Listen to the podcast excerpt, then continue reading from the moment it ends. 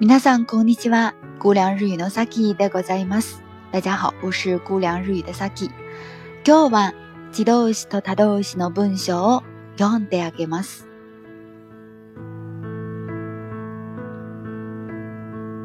君と過ごした時間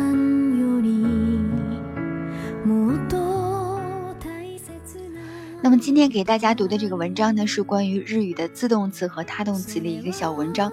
通过这个文章呢，大家可以感觉得到，如果你用错了自动词或者他动词的话，那会给其他人带来什么样的一种感觉和影响。那么在文章的最后呢，会给大家留一个小小的疑问，一个问题，所以大家一定要好好听文章哦。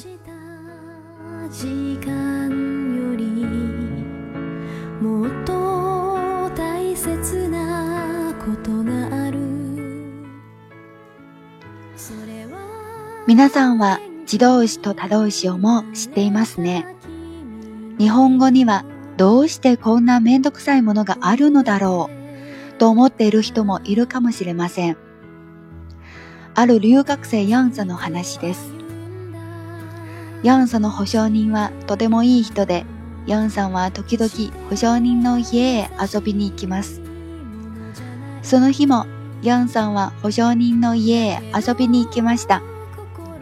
そして奥さんが台所で料理を作っている間、いろいろな綺麗なお皿を見ていました。ヤンさんはその中の一枚のお皿がとても綺麗だったので、もっとよく見ようと思ってそっと手に取りました。その時です。ガチャンヤンさんはそのお皿を落としてしまったのです。その音を聞いて台所から奥さんが走ってきました。ヤンさんは奥さんに、すみません、お皿が割れてしまったんです。と言いました。その言葉を聞いて、奥さんがヤンさんの方を見て言いました。割れたの？割ったんじゃないの？ヤンさんは自分が日本語の使い方を間違えているのかもしれないと思いましたが、何を間違えているのか分かりませんでした。その日、ヤンさんは家へ帰ってから1年前に勉強した教科書をもう一度読みました。そして自分が他動詞割ると自動詞割れるの使い方を間違えたことに気がつきました。ヤンさんは保証人の家へ電話をしてもう一度奥さんに謝りました。はい、以上です。質問は、他動詞は割るですか？割れるですか？もう一回。他動詞は割るですか？割れるですか？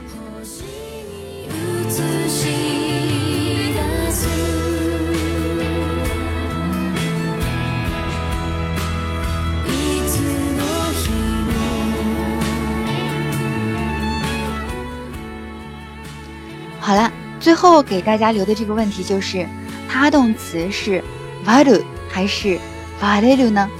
如果你知道的话，或者刚才你听明白了的话呢，请在我们的文章下方给我们的留言。好了，那今天就是这些啦。更多的日语学习和日本留学的相关信息呢，请大家关注我们的微信公众号“姑凉日语”。嗨，じゃ、お疲れ様です。じゃ、またね。